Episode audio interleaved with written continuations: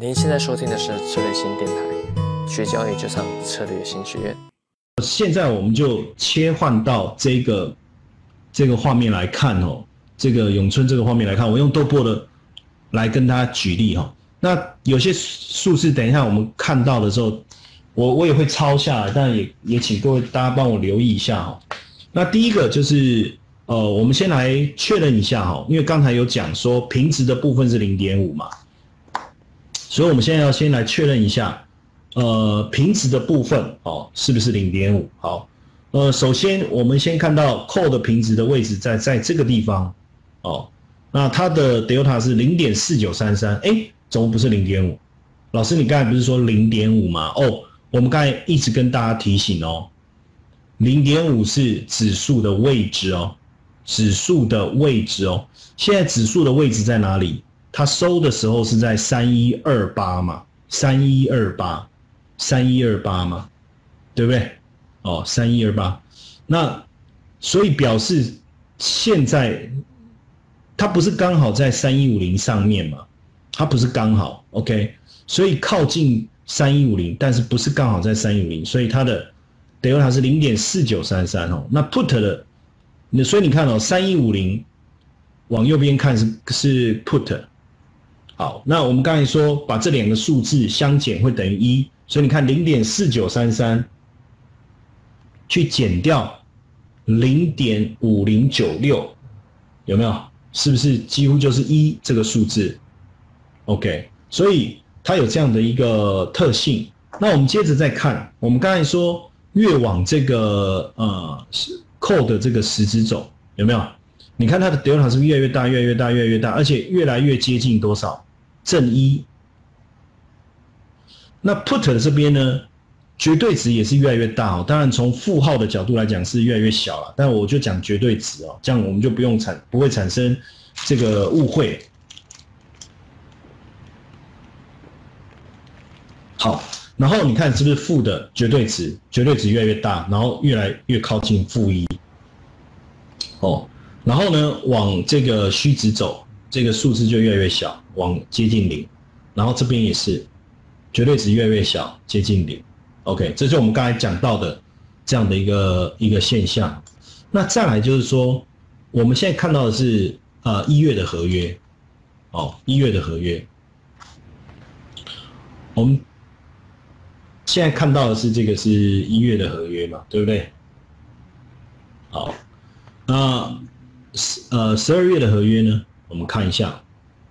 好三二零零的部分，因为十二月呢的期货的价格是三一九零嘛，OK，靠近三二零零，所以你看它的 delta 多少？零点五零零五有没有？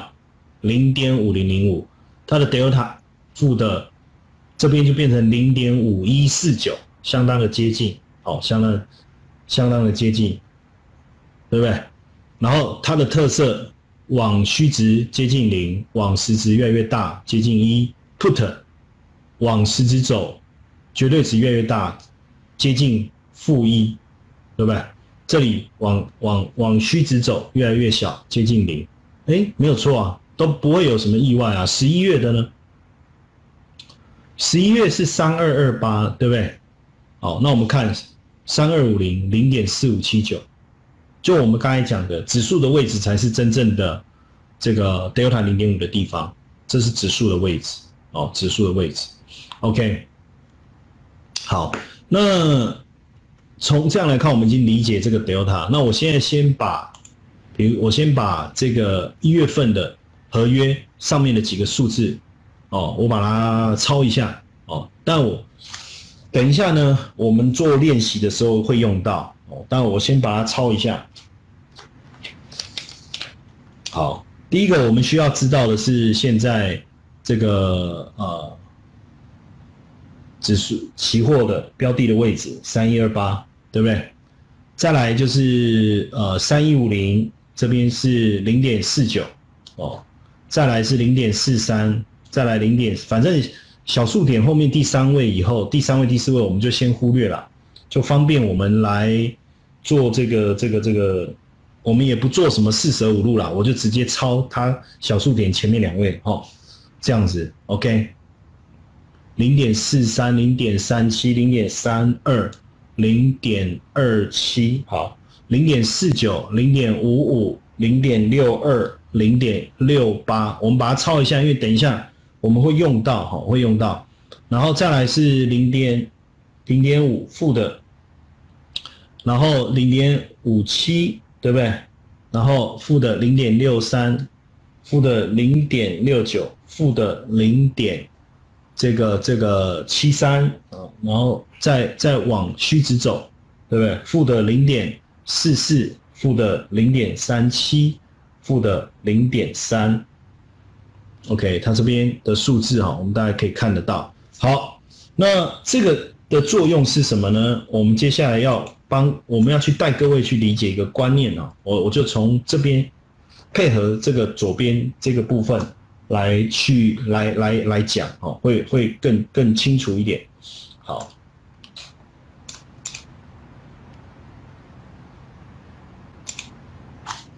好，那刚才我们就讲到，就是说它指数的位置是在这个三一二八嘛，对不对？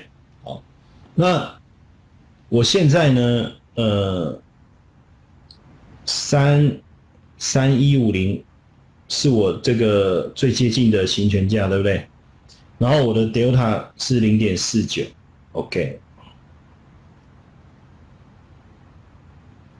好，那如果我这个三一二八，三一二八，我开始啊往上上涨，涨五十点。等一下，哎呦，这个笔不好用啊，变成三一七八，对不对？然后再涨五十点，变成三，会变成三三二二八，再涨五十点，它会变成三二二八。我应该去买一个好一点的。平板那个触控的笔，因为我这个这个笔是不是太烂了，一直对不好。好，然后呢，你看这个 delta 本来零点四九，对不对？好，那再来是不是零点五五？再来是不是零点六二？这个什么意思？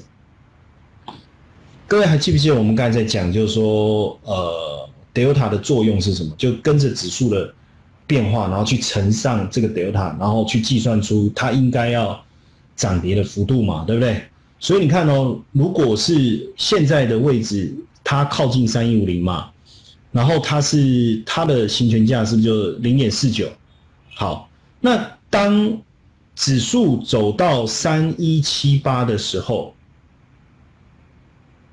走到三一七八的时候，请问三一七八这个时候的？的 delta 应该是多少？是不是应该是零点四九？所以我的这个三一五零的 delta 是不是就应该变成零点五五了？它就它它的这个 delta 是不是就会变大了？所以如果指数继续涨，涨到三二二八的呃三二二八的时候，三二二八的平值是不是在零点四九？所以我的 delta 应该。原来三一五零的 delta 就应该变成多少？是不是零点六二？所以一开始的五十点是不是用零点四九去乘以五十？再涨五十点是不是用零点五五去乘以五十？再涨五十点是不是变成零点六二去乘以五十？所以是不是符合？也就是说，我的线性是五十五十五十在走，对不对？我这个就是五十五十在走，但是我的 call。也就是我看涨期权的部分，它会是五十乘以零点四九，五十乘以零点五五，五十乘以多少？乘以零点六二的方式在变动，所以这带来一种什么样的一个效果？是不是加速度的效果？是不是一种加速度的效果？对不对？这是一种加速度的一个过程，加速度的过程。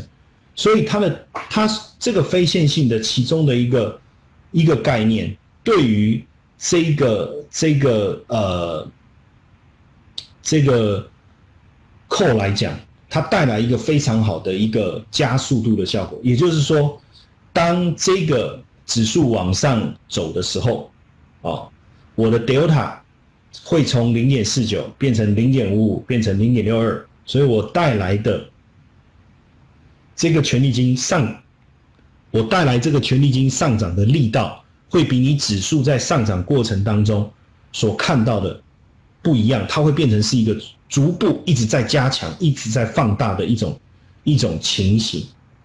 哎，这个是是在期权里面非常特别的一个现象。好，